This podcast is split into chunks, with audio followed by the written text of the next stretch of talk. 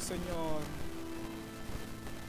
Parte tu pan esta mañana, Señor, con el hambriento y necesitado de ti, Señor. De escuchar una palabra, Señor, que traspase su corazón, Señor. Oh, Señor, ayúdanos, Padre eterno. Por amor a tu nombre, hazlo, Señor. Pueden sentarse.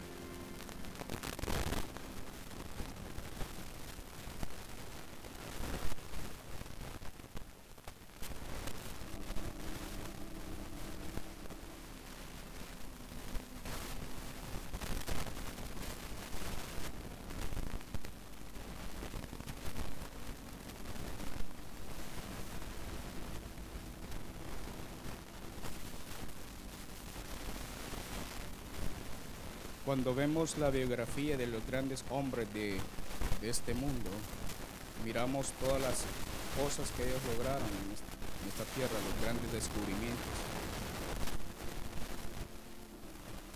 Y ese es mercadeo, ¿verdad? Se vende lo mejor. Nunca he visto eh, cuando están vendiendo a alguien los defectos de esta persona son esto, esto y esto. Si usted lo quiere comprar, se lo puede llevar. ¿Qué le parece? No, ¿verdad? Entonces la biografía de los grandes hombres en este mundo presentan los grandes logros que ellos han logrado durante su vida. Pero nunca dice estos hombres, sus grandes fallos fueron estos, estos, estos. Ah, no, qué hombre ese. Y Dios es muy diferente. Cuando presenta sus grandes hombres, presenta tal como son. Sus grandes fallas y sus grandes logros en Dios. Porque Dios es transparente.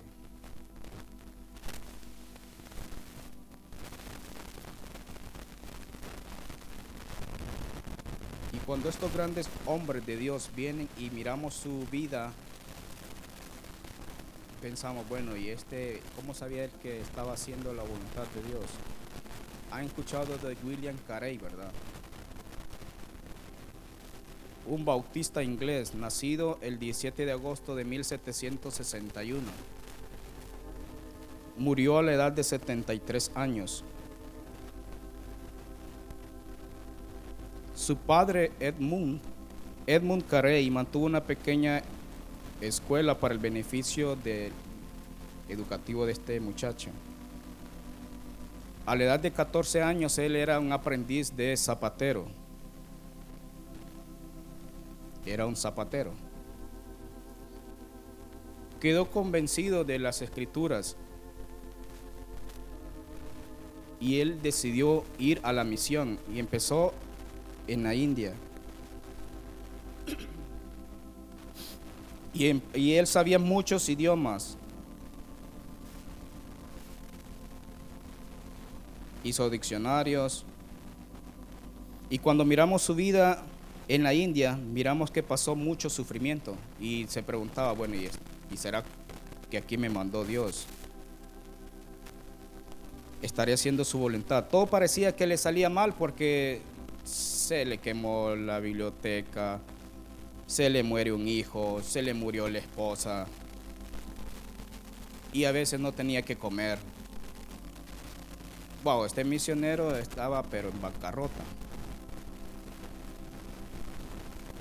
Y es ahí donde nos preguntamos, bueno, ¿y, ¿y todo esto que me está pasando será la voluntad de Dios? Y se preguntaba William, ¿qué estaré haciendo yo? ¿Estaré haciendo lo correcto?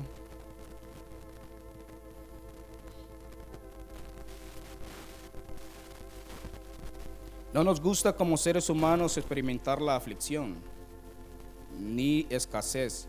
Y así es nuestra naturaleza. Nunca nos gusta tener, ah, hoy vas a tener falta, no. Pero una cosa sí es segura, que si estamos en la voluntad de Dios, nos sentimos confiados, es la voluntad de Dios para nuestras vidas. Un día me pregunta la suegra y me dije, ¿cómo puedo saber yo qué es hacer la voluntad de Dios. Porque Mateo 7:21 dice, no todo el que me dice Señor, Señor entrará en el reino de los cielos, mas el que hiciere la voluntad de mi Padre que está en los cielos. Mateo 7:21.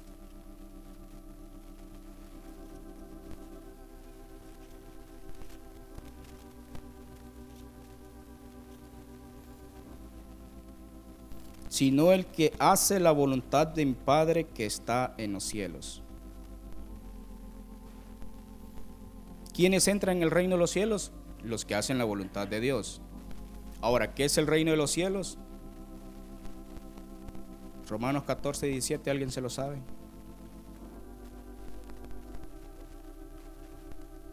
Porque el reino de Dios no es comida ni bebida, sino justicia, paz y gozo en el Espíritu Santo.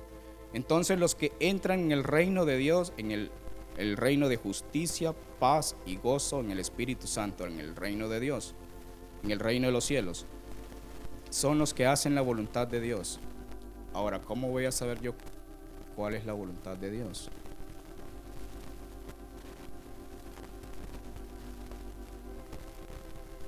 Romanos 12:2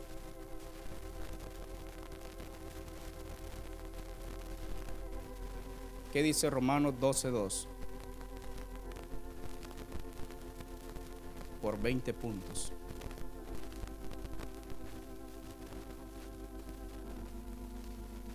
No os conforméis a este siglo, sino transformaos por medio de la renovación de vuestro entendimiento para que comprobéis cuál sea la buena voluntad de Dios agradable y perfecta. Entonces la voluntad de Dios es buena, es agradable y es perfecta. Entonces queremos saber cuál es su voluntad. Tiene que ser buena, tiene que ser agradable y tiene que ser perfecta.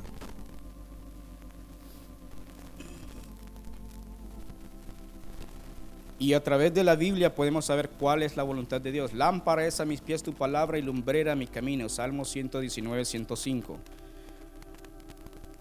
para cada uno Dios tiene propósitos que son diferentes el uno para el otro. No podemos decir, este, ah, es que para este quiere que llegue hasta la cima. No, el propósito de Dios para este es diferente. Jeremías 29, 11.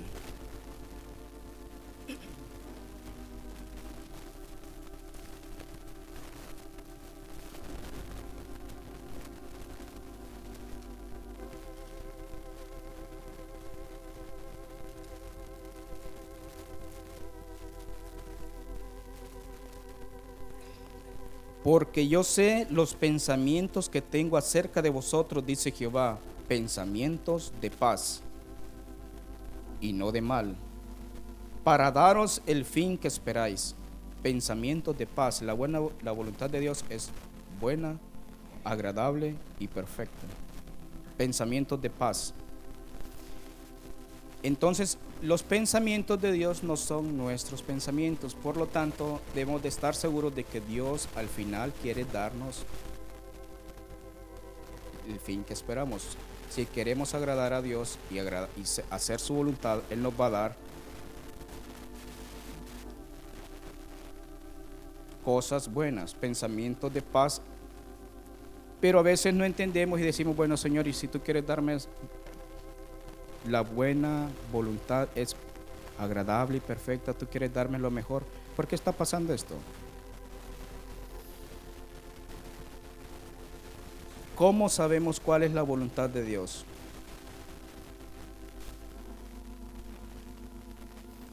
En el Padre nuestro encontramos que dice, Padre nuestro que estás en los cielos, santificado sea tu nombre, venga tu reino, hágase tu voluntad en los cielos y en la tierra como también Entonces, hágase tu voluntad en los cielos como también en la tierra. Que se haga su voluntad en nuestras vidas. Y hacer la voluntad de Dios muchas veces es negarnos a nosotros mismos. Toma tu cruz cada día y sígueme. Lo que miraba Jesús delante de sí cada día era una cruz. Esa es la voluntad de Dios para mi vida. Al final es la cruz. Y cada día lo iba tomando, iba negándose a sí mismo. Entonces esa era la voluntad de Dios.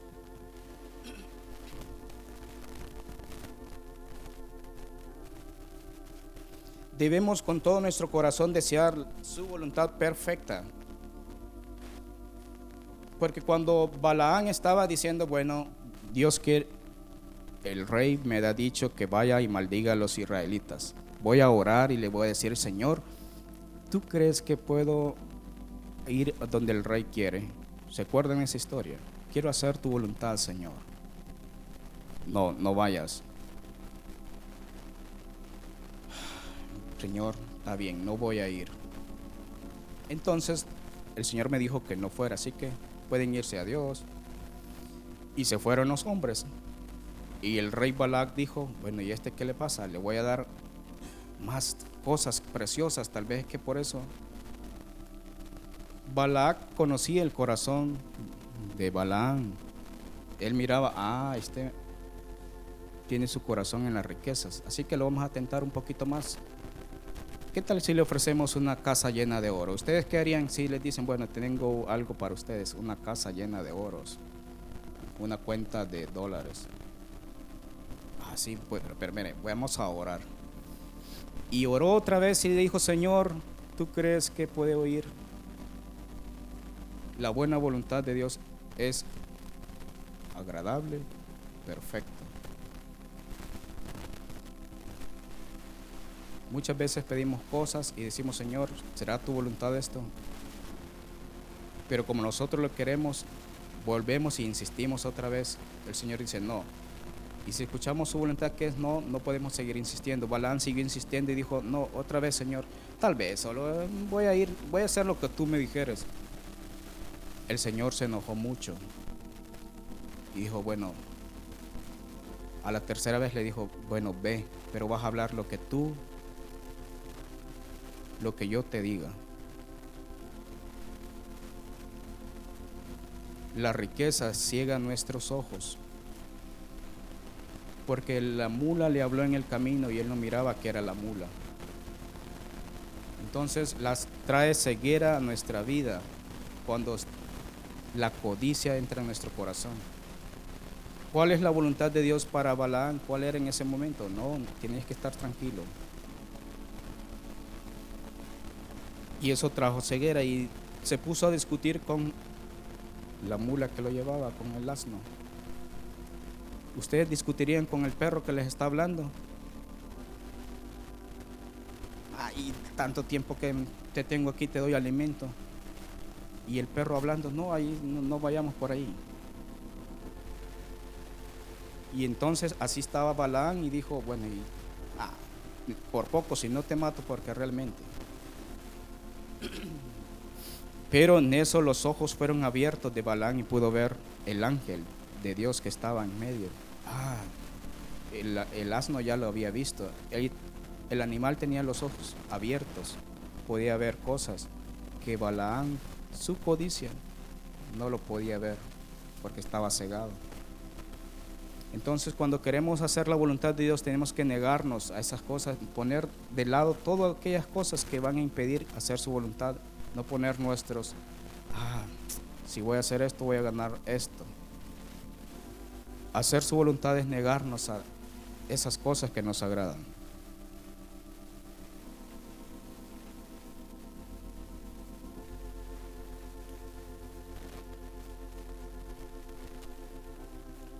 Una mujer estaba muy, pero muy enjaranada se le había muerto su esposo.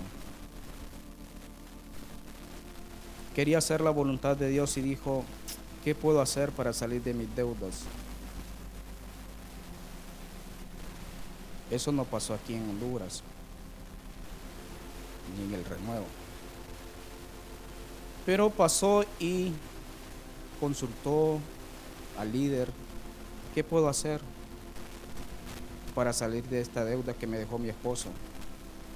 Su esposo estaba pero bien enjaranado. Y le dejó la deuda. Pero lo malo que se lo había dejado con los prestamistas que cobran intereses. Que eso no están en los bancos. Que cuando se muere hay un seguro de vida. Bueno, el seguro lo paga. Pero este prestamista venía, no, no estaba ahí, venía a cobrarle. ¿Se recuerdan? Sí, eso está escrito ahí en las escrituras. Segundo Reyes 4. Una mujer de las mujeres de los hijos de los profetas clamó a Eliseo diciendo, Tu siervo, mi marido, ha muerto y tú sabes que tu siervo era temeroso de Jehová y ha venido el acreedor, el prestamista, para tomarse dos hijos míos por siervos. Y Eliseo le dijo, ¿y qué voy a hacer yo? ¿Qué haré yo? El de él no era la deuda. ¿Qué voy a hacer? Declárame qué tienes en casa. Declárame qué tienes en casa.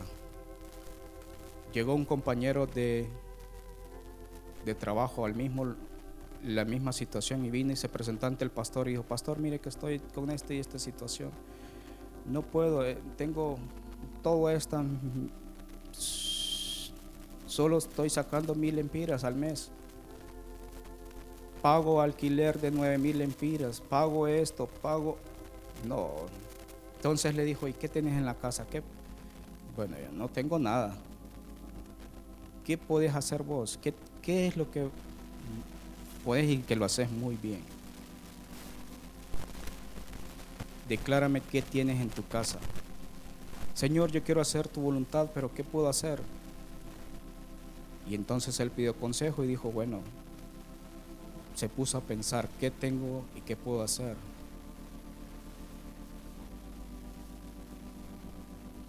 Él trabaja, trabaja, ¿verdad?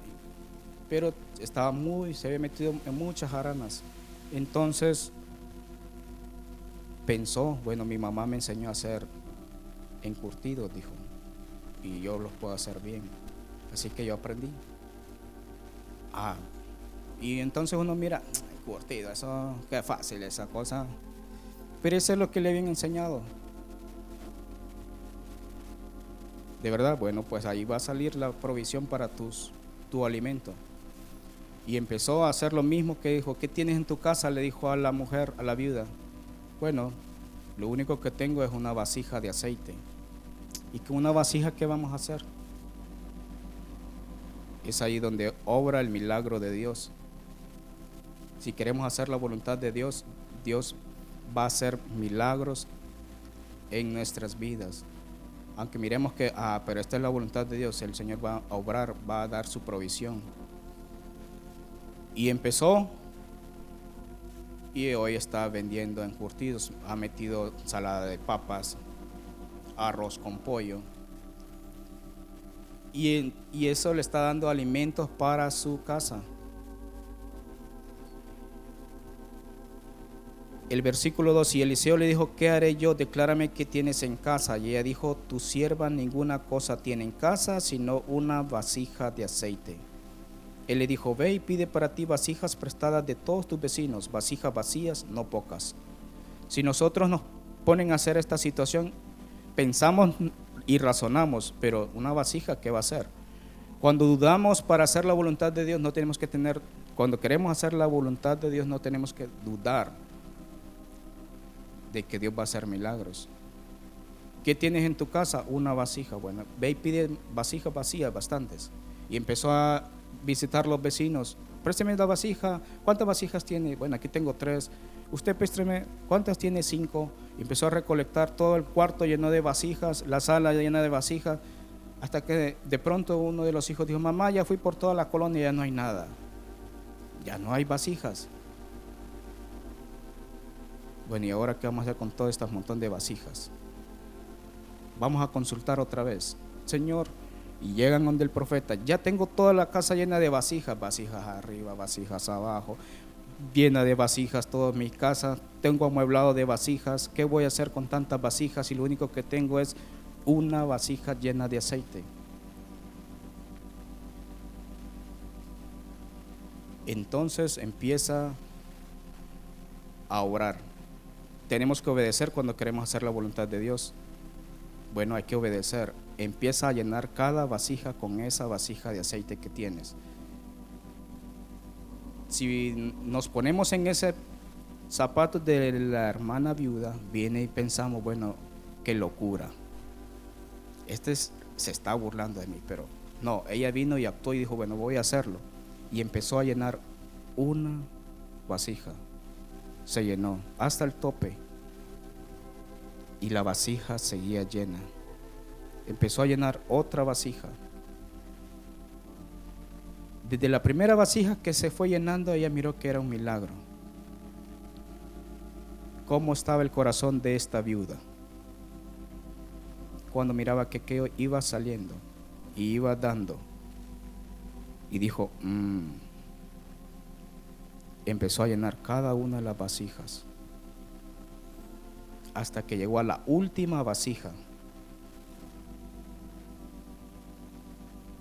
Ella estaba experimentando la misericordia y la provisión de Dios para sus vidas.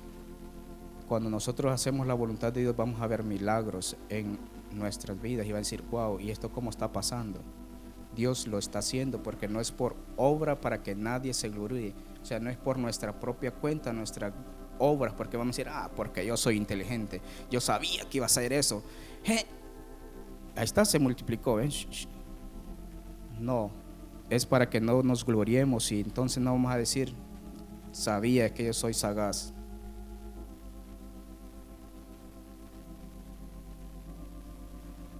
Cuando ya estaban todas las vasijas llenas, ahora qué voy a hacer con tantas vasijas llenas. Bueno, ahora el siguiente paso es, ve y vende las vasijas de aceite pero si nosotros venimos, ah, pero sé que yo no puedo vender y, a mí me da pena hablarle a la gente, decirle, ¿quieres una vasija de aceite? Vasijas de aceite, vasijas de aceite, ¿quién va a querer vasijas de aceite? Si sale así para vender, no va a vender nada. Entonces tiene que ir con fe que se le va a vender, porque ya tengo el aceite, pero si no soy bueno para las ventas, ¿qué voy a hacer? Él ya tenía sus encurtidos y dijo, bueno, ¿y ahora qué voy a hacer? Ah, pues hay que venderlos. Entonces, ¿qué hizo? Bueno, vamos a venderlos. Pum, se metió al bazar del sábado en Expo Centro. Y ahí estaba saliendo la provisión, 5 mil, 6 mil, cada vez 7. Las ventas estaban, ah, sí, aquí está saliendo para el alimento de la casa, la provisión estaba ahí. Y las vasijas, pero yo tengo que ir a vender este aceite y empezó a vender el aceite. Fue tantas las ganancias que pudo pagar la deuda y dice, bueno, aquí está la deuda pagada. Y de lo que quede, le dijo el profeta, vivid. ¿Cuánto tiempo vivió la viuda? Solo un año, ¿verdad? No. De lo que quede, vivid. Cuando Dios lo bendice, le va a dar para muchos años. Cuando es su voluntad y dice, vivid. Y ella vivió con sus hijos y esos son los milagros vivid de lo que quede.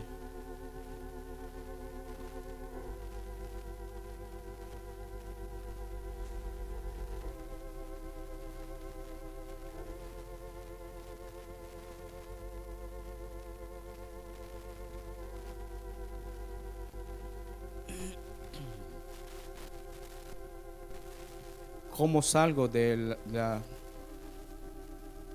deudas? quiero hacer tu voluntad, Señor. Entonces, esta misma persona vino y dijo, ya estoy saliendo, bueno, para alimentos. Un día me dice, bueno, aquí hay una oportunidad, ¿puedo aplicar? Bueno, si, si tú quieres aplicar, aplica, pero tengo 10 años de estar en la empresa y ¿cómo me van a hacer? Tengo prestaciones que ahí, mira, si es la voluntad de Dios, todo va a ir saliendo. Entonces aplicó, bueno, lo aceptaron. El siguiente paso que tiene que hacer es ir y decirle al jefe que lo saque y que le den las prestaciones. ¿Cierto? Para no perder las prestaciones. Necesito su ayuda, jefe. Tiene que hallar gracia. Antes tiene que orar tienes que orar y decirle, Señor, quiero salir de esto. Y entonces se presentó y dijo, jefe, tengo este problema, ok, quiero que me saque, pero ¿cómo te voy a sacar si, si no has fallado, ¿qué quieres qué, excusa voy a poner cuando alguien nos sacan es que bajo rendimiento? Mire, tengo este y este problema. Perdí mi casa. Y solo saco esto de pago. Ah, el jefe había pasado por esa situación. Así que le dijo, mira, te comprendo. Yo pasé por ahí. Me pegó, casi me da derrame. Y, es cierto, casi le da derrame. Todo el mundo lo miraba, qué estresado está este señor. Y bueno, vamos a ponerlo y voy a decirle al recursos humanos de que te voy a despedir. Y lo puso en la rebaja. Cuando alguien lo pone en la rebaja es que se va a ir. Lo pusieron en la rebaja. En ese entonces él andaba muy feliz. Mire, está pasando esto. Bueno, no se, no se ponga muy contento. Ya estoy en la rebaja, es la voluntad de Dios y ya tengo el otro trabajo. Mm, tranquilo, porque todavía no se sabe. Son dos meses de, de preaviso, así que no podemos cantar de que, ah, ya estoy. ¿Qué tal que una de esas dice, no, ya no, no habrá rebaja, así que vuelvo otra vez a su puesto? Porque puede pasar en la empresa, lo necesitamos. Dios cambia los corazones porque tenemos que saber cuál es la voluntad de Dios. Así que él vino y dijo, bueno, sí es cierto, mire, lo que va a pasar es lo siguiente. Se van a acercar a usted y le van a decir, ay, ¿por qué te quieres ir? Mira, está la oportunidad esta que queremos ofrecerte. Ah, ¿y qué, qué le puedo decir? Mire, usted tiene que poner algo que sea inalcanzable para sus propios, su propia vida, que diga, no, eso no me lo van a dar usted ponga algo inalcanzable que diga, mm, no creo que me lo den, porque no tiene fe. Si, si Dios va a actuar, va a actuar de manera milagrosa. Se presentó y lo llamaron el, los primos del dueño, lo llamaron, mire que tenemos esta oportunidad en esta otra empresa. ¿Y cuánto quiere usted? Escuchó que dijo, ¿cuánto quiere ganar usted? Y lo que me dijo, ok, entonces ahorita es la oportunidad, dijo.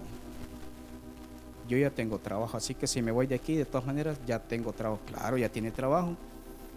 Así que tiró el doble que lo que estaba ganando. Mm. Para él, inalcanzable donde probamos cuál es la voluntad de Dios.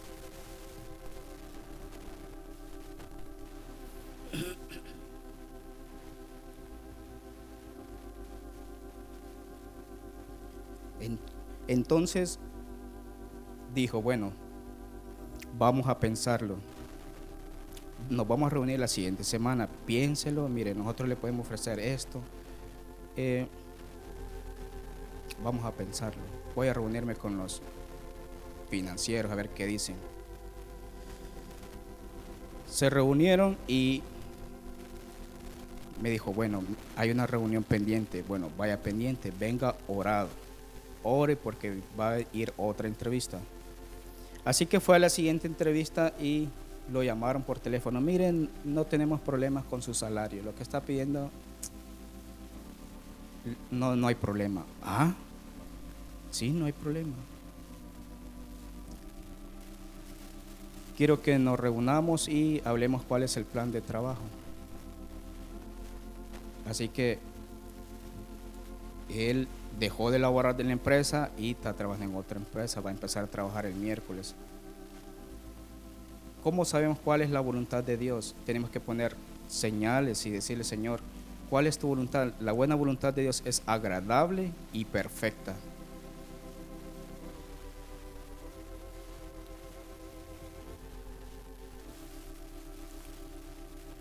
Entonces dijo, bueno, ¿y ahora qué hago? Bueno, ahora lo que tenemos que hacer es ir y presentarnos con el primero que estaba que había contratado y decirle, no, bueno, no podemos, salió esto y esto y contarle todo lo que pasó. Y realmente, porque cuando uno pone algo inalcanzable, de plano que uno dice, ah, no se lo dan, De hecho, yo, yo digo, no se lo van a dar. Yo pensé en mis adentros, no se lo dan. Pero cuando es la voluntad de Dios, tenemos que saber de que es algo que nosotros, para nuestro punto de vista, no se puede dar. Ah, no se va a dar eso. Y cuando se da, ¿qué podemos decir? Porque en ese entonces solo Él se va a llevar la gloria, no va a decir, ah, por mis méritos, porque soy bueno. No, porque Él se merece la gloria, no nosotros. Así que su vida fue transformada y cambiada con solo hacer la voluntad de Dios y decir, Señor, señal, quiero esta y esta y obedecer. Pero cuando nos encontramos para hacer la voluntad de Dios y creemos de que estamos haciendo la voluntad de Dios y dice, no, nos paran y dicen, no, no está por ahí. Había un hombre que dijo, yo estoy seguro que esta es la voluntad de Dios y empezó y era muy fiel. Él era,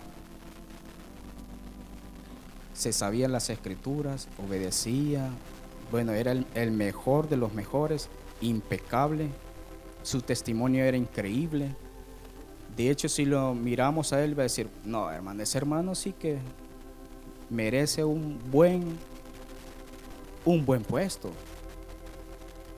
De hecho, se ganó ese puesto y le entregaron una misión. ¿Saben quién es?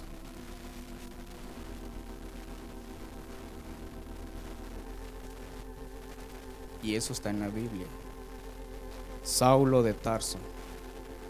Este hombre creía que estaba haciendo la voluntad. Bueno, yo estoy haciendo la voluntad de Dios. Porque iba a la iglesia, se sabía las escrituras. Hacía los cumplía los diez mandamientos a la perfección, impecable. Qué hermano más, es un hermano muy espiritual. Y estaba haciendo la voluntad de Dios a su propia mente, él estaba haciendo correctamente. Ah, pero eh, mataba a los cristianos, hermano. Sí, pero por celo de Dios, según él. Saulo respirando aún amenazas y muerte. Hechos 9.1. Él respiraba, o sea, él vivía lo que estaba sintiendo. Contra los discípulos del Señor vino el príncipe de los sacerdotes y demandó de él letras cartas.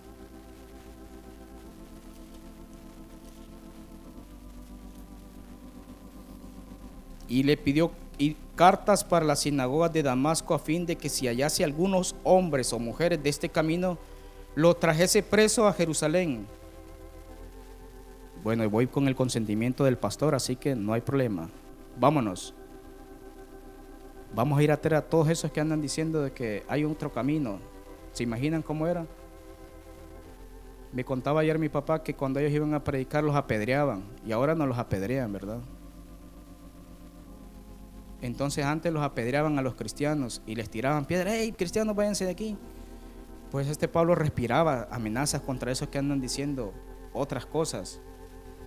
Pero yendo por el camino aconteció que al llegar cerca de Damasco repentinamente le rodeó un resplandor de luz del cielo y cayendo en tierra oyó una voz que le decía, Saulo, Saulo, ¿por qué me persigues?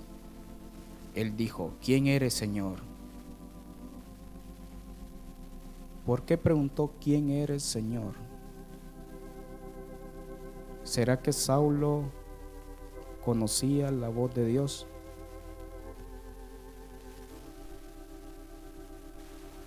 Cuando queremos hacer la voluntad de Dios tenemos que tener un oído abierto cuando pasamos tiempo con el Señor conocemos cuál es su voz. Pero Saulo dice, ¿quién eres Señor? O sea, no te conozco.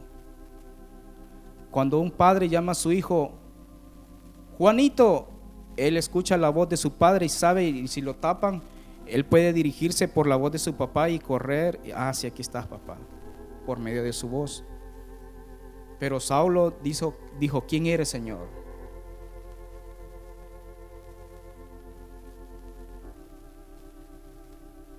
y le dijo, yo soy Jesús a quien tú persigues, dura cosa te es dar coces contra el aguijón. Ahora él, temblando y temeroso, dijo, Señor, ¿qué quieres que yo haga? ¿Cuál es tu voluntad para mi vida? Y el Señor le dijo, levántate y entra en la ciudad y se te dirá lo que debes hacer. Y los hombres que iban con Saulo se pararon atónitos, oyendo a la verdad la voz, mas sin ver a nadie. Entonces Saulo se levantó de tierra y abriendo los ojos no veía a nadie. Así que llevándole por la mano le metieron en Damasco, donde estuvo tres días sin ver y no comió ni bebió.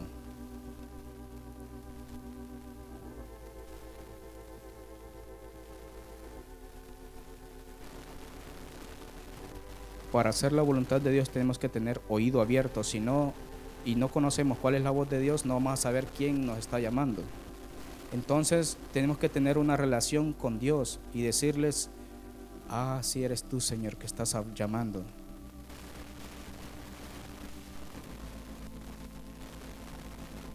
Elías estaba en la cueva y escuchó un trueno, relámpagos. Ah, tal vez ahí está Dios. Y no, Dios no estaba ahí hasta que Dios pasó un silbo apacible y ahí estaba el Señor. Tenemos que conocer la voz de Dios y cuál es su estar en su presencia. Entonces Saulo dijo, ¿qué quieres, Señor? ¿Cuál, ¿Qué es lo que tú quieres para mi vida? Yo estuve, estoy en la escuela de Gamaliel, estoy haciendo esto. Y yo estaba haciendo lo correcto, líder, fiel, cumpliendo tus mandamientos. ¿Y ahora qué está pasando? temblando porque según él estaba haciendo la voluntad de Dios.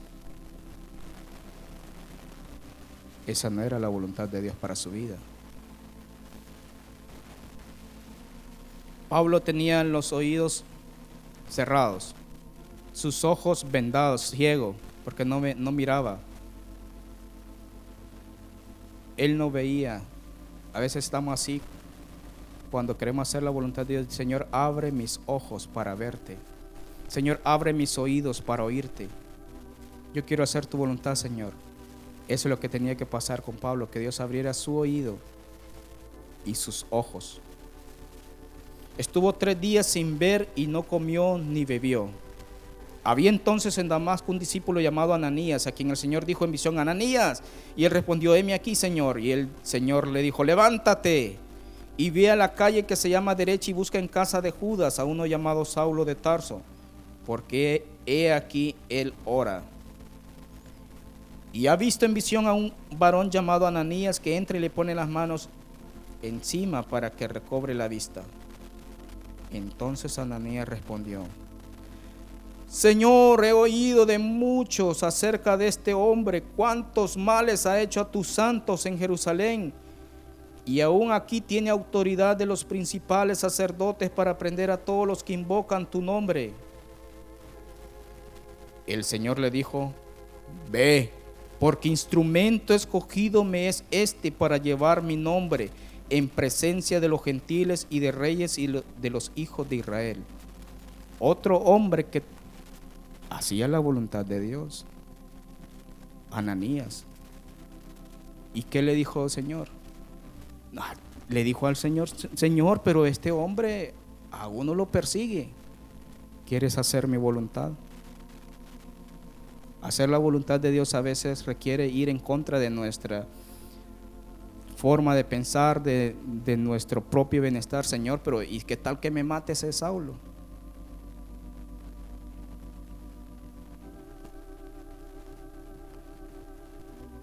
Dos hombres diferentes, Ananías y Saulo, queriendo hacer la voluntad de Dios. Y los dos creían que le hacían la voluntad de Dios. Pero los dos que hicieron obedecieron. Ananías obedeció y Saulo obedeció.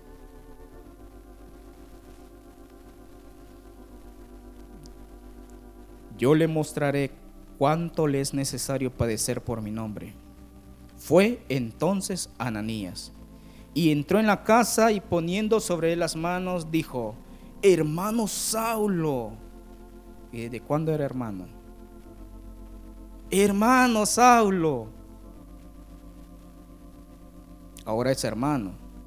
El Señor Jesús que se le apareció, se te apareció en el camino por donde venías, me ha enviado para que recibas la vista y seas lleno del Espíritu Santo.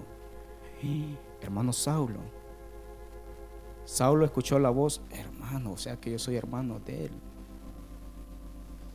Y al momento le cayeron de los ojos como escamas y recibió al instante la vista y levantándose fue bautizado.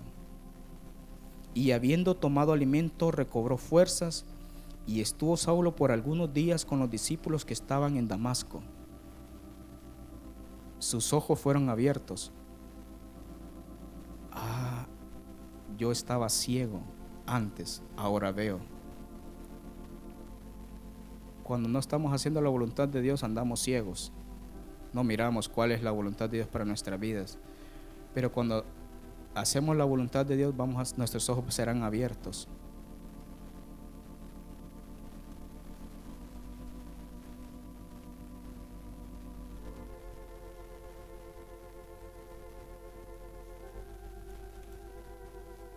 ¿Se acuerdan de Esteban? Él tenía los ojos abiertos. Él estaba haciendo la voluntad de Dios, aunque era un, él era un diácono, él servía en las mesas. Él hacía la voluntad. Ahí en el servicio eh, venía, se le daba a las viudas. Pero él tenía los ojos abiertos. No importa dónde nos ha puesto el Señor, pero si estamos haciendo la voluntad de Dios, ahí Él será agradado. Sirviendo las mesas. Esteban. Y dice que él tenía los ojos abiertos y podía ver a Cristo sentado a la diestra del Padre y pudo decir, Padre, perdónalos porque no saben lo que hacen. Él estaba haciendo la voluntad de Dios.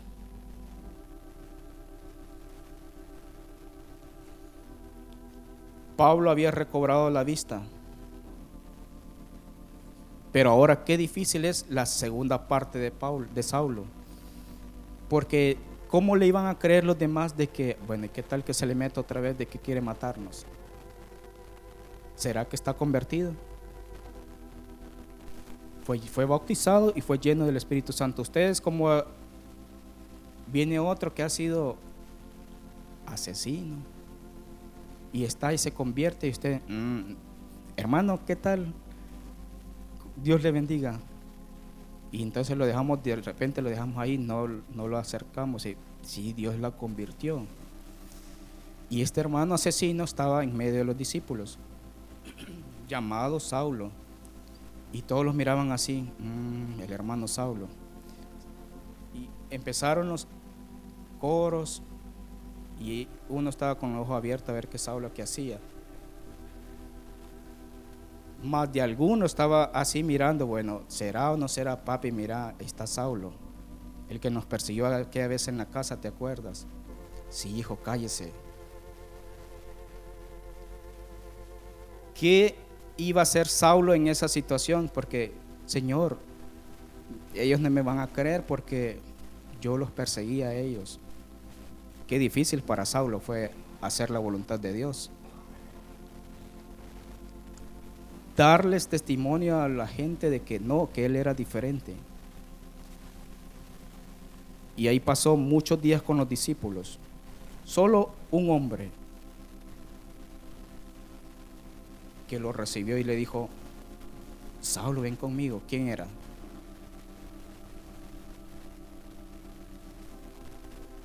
Bernabé. El hermano Bernabé, Dios lo utilizó para recibir, que lo hiciera sentir como que estaba en la casa. Y hay hermanos así en esta congregación que no te preocupes. Dios te ha perdonado. Ven con nosotros, come, Saulo recibió testimonio del hermano Bernabé de la vida de Cristo. A pesar de lo que él había sido con ellos, con ellos, al, perseguirlos y Bernabé, ven, come con nosotros. Hasta lo acompañó en el viaje misionero. Yo quiero que me separen a Pablo y a Bernabé. A estos dos los voy a mandar al ministerio. Quería Dios hacer la voluntad ¿Quería Pablo hacer la voluntad de Dios? Sí, lo quería hacer. Él creía que lo estaba haciendo. Pero cuando se encontró en el siguiente lado, dijo, "Mm, así, aquí sí me va a ser difícil hacer la voluntad de Dios.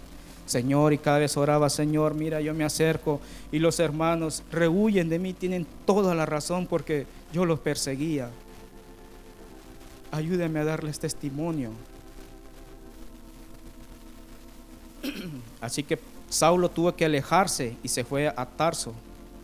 Allá se fue, pasó mucho tiempo. Queremos hacer la voluntad de Dios. Necesitamos su dirección divina.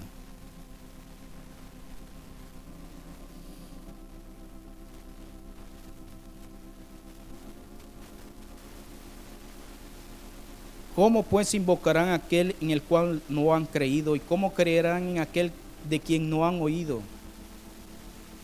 ¿Y cómo oirán sin haber quien les predique? ¿Y cómo predicarán si no fueren enviados? Como está escrito, cuán hermosos son los pies de los que anuncian la paz, de los que anuncian buenas nuevas. Necesitamos la dirección divina, porque si vivís conforme a la carne, moriréis.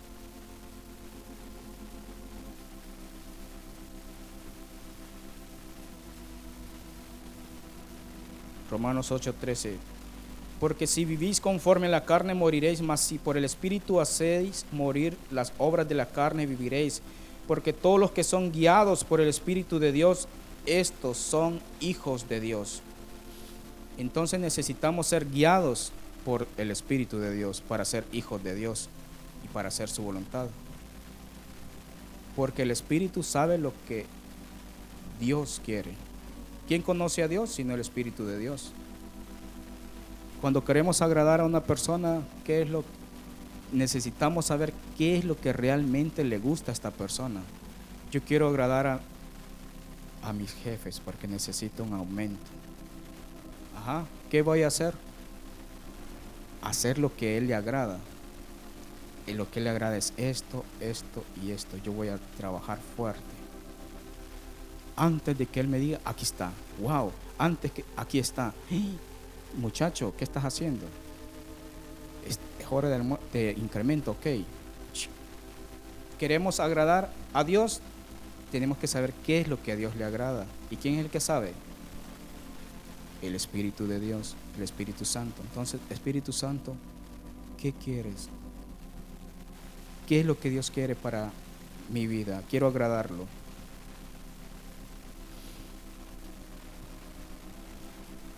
Necesitamos oír de Dios, tener un oído abierto.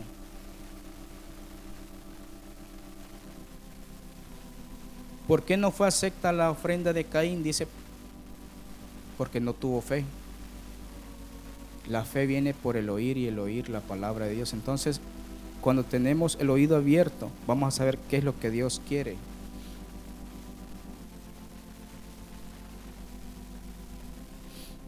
Y en la vida cristiana encontramos ocho luces que pueden decirnos, esta es la voluntad de Dios. Tic, tic, por aquí es. Y una es la vida de Cristo. Su vida es una luz.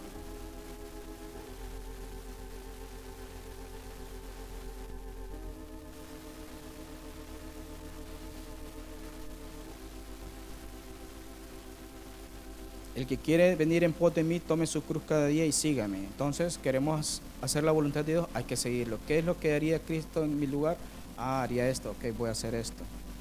Juan 1, 1 al 4, en el principio era el verbo y el verbo era con Dios y el verbo era Dios. Este era en el principio con Dios. Todas las cosas por Él fueron hechas y sin Él nada de lo que ha sido hecho fue hecho. En Él estaba la vida y la vida era la luz de los hombres. O sea, la luz, necesitamos una luz, la vida de Cristo. En Él estaba la vida y Él era la luz. Los barcos para ser guiados en la noche, ¿cómo son guiados? Por las estrellas, la luz. Cuando llegan a un puerto, ¿cómo saben de que van directamente a dar en él? Por los faros. Hay unos faros, entonces para entrar directamente, digamos aquí en este centro, y van a entrar el barco así, y es de noche, Hay luces en una orilla, en otra orilla, entonces se van guiando por la luz. Entonces Dios ha puesto luces que nos dicen cuál es la voluntad de Dios. La vida de Cristo es una luz. Ah,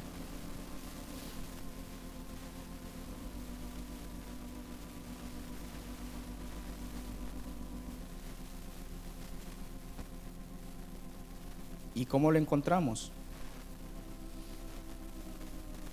¿Cómo encontramos a Cristo? En nuestra boca, en, tu boca y en tu corazón está la palabra. Entonces, el silbo apacible y delicado, Elías encontró a que Dios estaba ahí en el silbo apacible. Queremos saber cuál es la voluntad de Dios.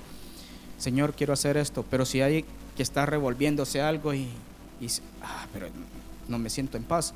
El silbo apacible nos dice si es la voluntad de Dios. Ahí tienes que moverte. Él le dijo, sal fuera y ponte en el monte delante de Jehová. Y aquí Jehová que pasaba y un gran poderoso viento que rompía los montes y quebraba las peñas delante de Jehová. Pero Jehová no estaba en el viento. Y tras el viento un terremoto. Pero Jehová no estaba en el terremoto. Y tras el terremoto un fuego ahí estaba Dios. No, pero Jehová no estaba en el fuego y tras el fuego un silbo apacible y delicado. Elías no salía porque pasó el terremoto. Ahí está Dios, hay que salir el terremoto. Si alguien viene un terremoto, va a salir. Porque ahí está el Señor y está temblando. Pero dice cuando Elías lo oyó, según 1 Reyes 19, 11.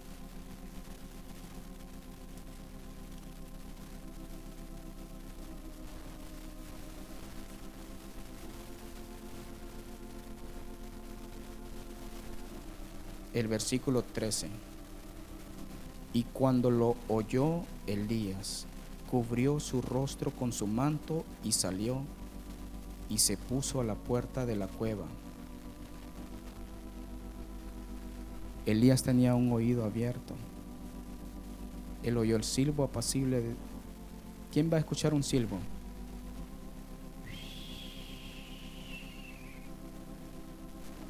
Entonces uno no le para un silbido que está ahí. No, Elías escuchó, dice, un silbo apacible y salió a la cueva y se postró, se cubrió el rostro. Cuando tenemos encuentros con el Señor y sabemos que ahí está su presencia, entonces nos humillamos y, ah, aquí está el Señor. Señor, ¿qué quieres que yo haga? Y escuchó la voz. ¿Qué haces aquí, Elías? Ahí escuchó la voz de Dios. ¿Qué haces aquí, Elías? ¿Qué haces aquí? ¿Qué estás haciendo en, esta, en esto? Ah, Señor, pero yo creí que estaba haciendo tu voluntad. No, ¿qué estás haciendo? ¿Qué haces, Elías? Y él respondió, he sentido un vivo celo por Jehová de los ejércitos, porque los hijos de Israel han dejado tu pacto, han derribado tus altares y han matado a espada a tus profetas. ¿Y sabes qué? Solo yo he quedado y me buscan para quitarme la vida. Entonces tengo que huir y esconderme.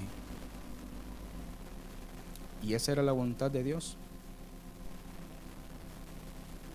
No, le dijo, ve. Elías andaba escondiéndose porque lo andaban persiguiendo. Andaba haciendo la voluntad de Dios. Pero ¿cuál era la voluntad de Dios? Ve, vuélvete por tu camino por el desierto de Damasco y llegarás y ungirás a por rey de Siria. A Jehú, hijo de Ninsi, ungirás por rey sobre Israel, y a Eliseo, hijo de Safat, de Abed Meola, ungirás para que sea profeta en tu lugar. Y el que escapare de la espada de Asael, Jehú lo matará, y el que escapare de la espada de Jehú, Eliseo lo matará. Y yo haré que queden en Israel siete mil cuyas rodillas no se doblaron ante Baal y cuyas bocas no lo besaron todavía tenía trabajo Elías. Él creía que ya aquí me quedo y me muero. En esta cueva yo creo que aquí será mi fin. Señor, he hecho tu voluntad y descanse en paz. Él tenía trabajo. Ungirás a Jehú, ungirás a Eliseo, que va a estar en tu lugar. Y dejaré siete mil que no han doblado sus rodillas ni han besado a Baal ah, sí me queda trabajo todavía, así que voy a seguir. el silbo apacible y delicado nos guía. Otro es el consejo. Hermano pastor, mire que esto y esto necesito. Me está pasando esto. O es un privilegio recibir ayuda de nuestros pastores, ¿verdad? Porque ellos oran y dicen, bueno, vamos a orar por tu situación. Pero tú también ora. No es que le dejamos la carga a ellos, y ore por mí, pastor. El consejo piadoso.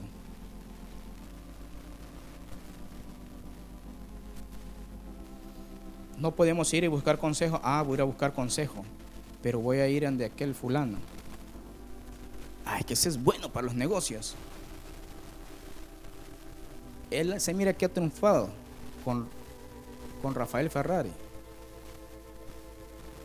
o si no con Jorge J. Larache. Eh, ese es bueno. Entonces, si buscamos el consejo piadoso, tenemos que venir a la fuente correcta, a nuestros líderes, nuestros pastores. Ok, Señor. También están las sagradas escrituras. Estamos leyendo la Biblia y de repente sale un versículo que va a abrir y va a decir lo que realmente tenemos que hacer. Antes usaban el urín y el tumín. Entonces, las Sagradas Escrituras dice, escudriñad las Escrituras porque vosotros os parecen que en ellas tenéis la vida eterna y ellas dan testimonio de mí. Entonces, lámpara es a mis pies tu palabra y lumbrera mi camino. Ustedes, las Escrituras nos van a decir cuál es el camino correcto para cualquier cosa. Ahí están las Escrituras. Otra es la luz profética. una profecía. ¿Se imaginan que estamos en una reunión y de repente tenemos algo que está pasando en nuestras vidas? Ningún hermano sabe lo que está pasando. Y de pronto sale una profecía. Y ha pasado. Y habla exactamente lo que está pasando uno y dice, ¡Ah! ¿Y quién le dijo a la hermana? Yo no he dicho, ni he hablado, ni he... Y en ese momento está diciendo una palabra que traspasa y sabemos correctamente que es la voz de Dios. Porque Dios habla a través de la profecía y podemos escuchar su voz. Por eso cuando vengamos a la iglesia tenemos que venir, Señor, tengo y este y este problema, Señor. Tengo esta y esta oportunidad, Señor. Háblame. Y de pronto Dios va a hablarnos y vamos a escuchar su voz es una profecía. Gracias, hermano. Gracias, hermano, porque se dejan ser guiados por el Señor para hablarnos. Y tenemos que bendecirlos para que Dios los siga usando. Otra es la paz de Dios. Cuando tenemos su paz, cuando queremos hacer, ah, yo me siento, sí, siento paz. Lo que vamos a hacer, sí siento paz. Pero si estamos así, inquietos, no hay paz. Colosenses 3:15.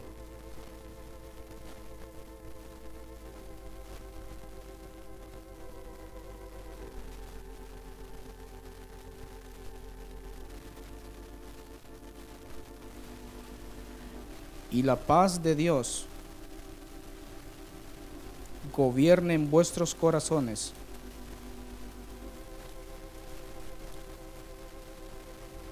a la que asimismo fuiste llamados en un solo cuerpo, y sed agradecidos.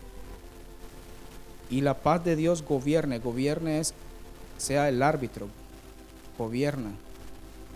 O sea, que sea el árbitro en sus vidas, que nos diga, ah, es lo correcto o no es lo correcto. Entonces, con eso podemos saber cuál es la voluntad de Dios. Sentimos paz, la decisión que vamos a tomar es, ¿está correcta? Si tenemos su paz, no hay problema. Tenemos que tener varias luces. ¿Qué hizo Gedeón? ¿Será cierto que el Señor me va a dar la victoria sobre estos enemigos? Le voy a poner unas señales. Ah, le voy a poner la señal de que si toda la tierra está mojada y el vellón seco, ¿se puede cumplir? Mm, sí se puede, vamos a ver. Físicamente se puede que se moje todo, sí porque se secó lo de arriba, ¿verdad? pero la voy a poner al revés. No me convenció la primera. La segunda, que que el vellón esté mojado y toda la tierra seca. ¿Se puede cumplir? Sí, solo llovió ahí, ¿verdad? Es que alguien le puso la manguera y se mojó. Solo. Gedeón buscaba una guianza para saber si era la voluntad de Dios, que Dios le iba a dar la victoria. Le puso señales.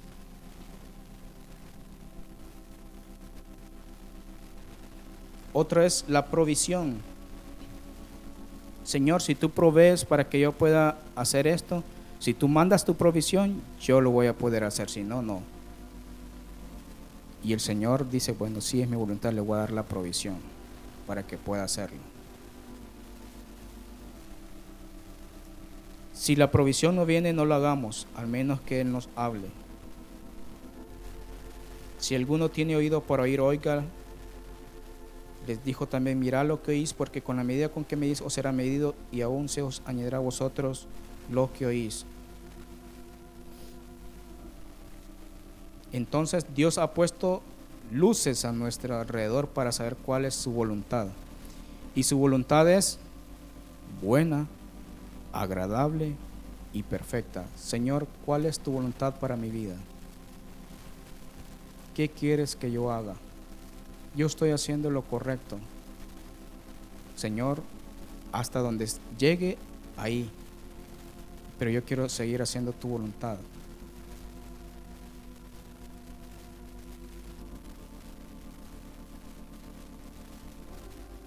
Y poner nuestras, lo que nosotros queremos. Señor, lo que quiero es esto, pero no quiero hacer lo que yo quiero, sino lo que tú quieres en mi vida. Y el Señor lo va a poner y Él va a dar su gracia para poder llevar. Dice, llevad mi yugo sobre vosotros y aprended de mí que soy manso y humilde. Ligera es mi carga. Sea, el Señor va a dar la gracia para poderlo llevar. Y vamos a estar en paz y vamos a estar caminando en la voluntad de Dios. Si la voluntad de Dios es servir en las mesas, ahí tenemos que hacer la voluntad de Dios sirviendo en las mesas. Si la voluntad de Dios es recoger la basura en la iglesia, pues esa es la voluntad de Dios para mi vida, ir a recoger la basura. Si la voluntad de Dios es lavar los baños, esa es la voluntad de Dios. Pero nosotros tenemos que hacerlo de acuerdo a la voluntad de Dios. Si ahí Dios va a derramar gracia para hacerlo. Porque, ah, servir en las mesas es fácil, hermano. Sí, pero ¿qué tal que si un hermano se enoja porque le sirvió poquito? Y entonces entró la riña y dijo, este hermano es que la tiene contra mí porque mire, siempre me sirve poquito a mí. Para eso se necesita gracia, necesita el don, el llamamiento. No solo porque me ponen a servir es que yo tengo la gracia para hacerlo. No, necesito el llamamiento para servirles. Y decirle, Señor, esto para servir, porque agradar a los hermanos y que todos se vayan contentos. Ah, que me gusta cuando me sirve usted, hermana, que me pone bastante. Es que conoce cómo como. No, que recibe la gracia para saber qué es lo que quiere cada persona. Y con gracia le, atiende y usted se va contento. Qué hermana tan llena de gracia. No, ella está haciendo la voluntad de Dios dice que la voluntad de Dios es agradable y perfecta y es buena. Entonces, si esa es la voluntad de Dios, servirlo va a ser con gozo y con alegría. Ay, ahí viene este hermano que siempre reniega porque le dé, porque le doy la comida. Muy poquito me dice siempre. Y si le pongo más, ay, que me miró muy hambriento. Entonces necesitamos la gracia de Dios en cada cosita, por sencilla que parezca. Ah, pero eso, si estamos haciendo la voluntad de Dios, Él la va a derramar. Y eso es lo que quería compartir con ustedes. ¿Cuál es la voluntad de Dios para mi vida? ¿Cuál es tu voluntad, Señor?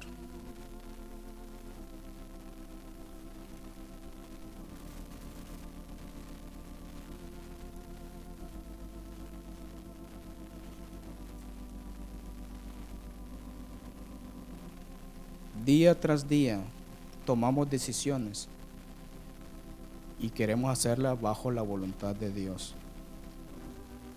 Pero debemos de ponerlos en el altar y hacer uso de las herramientas que Dios nos ha dado para tomar decisiones y hacer su voluntad. Y eso nos va a llevar a, tener éxito en la vida. Y recuerden, el éxito no es, miramos a llegar a la cima, no, el éxito es hacer la voluntad de Dios. Ese es el éxito para cada cristiano. Puestos en pie.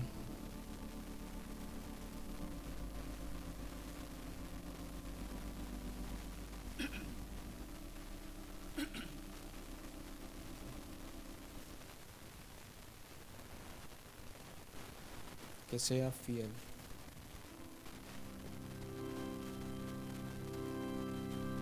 Que sea fiel, fiel,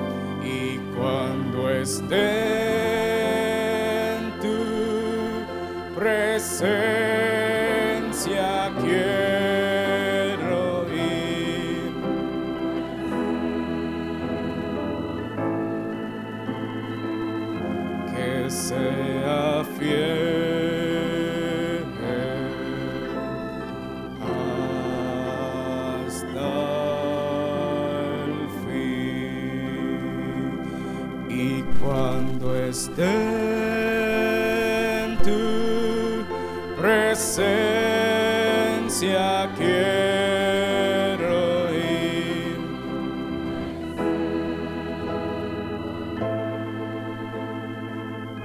Que sea fiel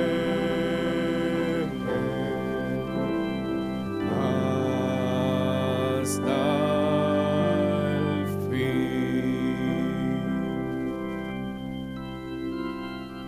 Señor, en cada cosa que hagamos, Señor.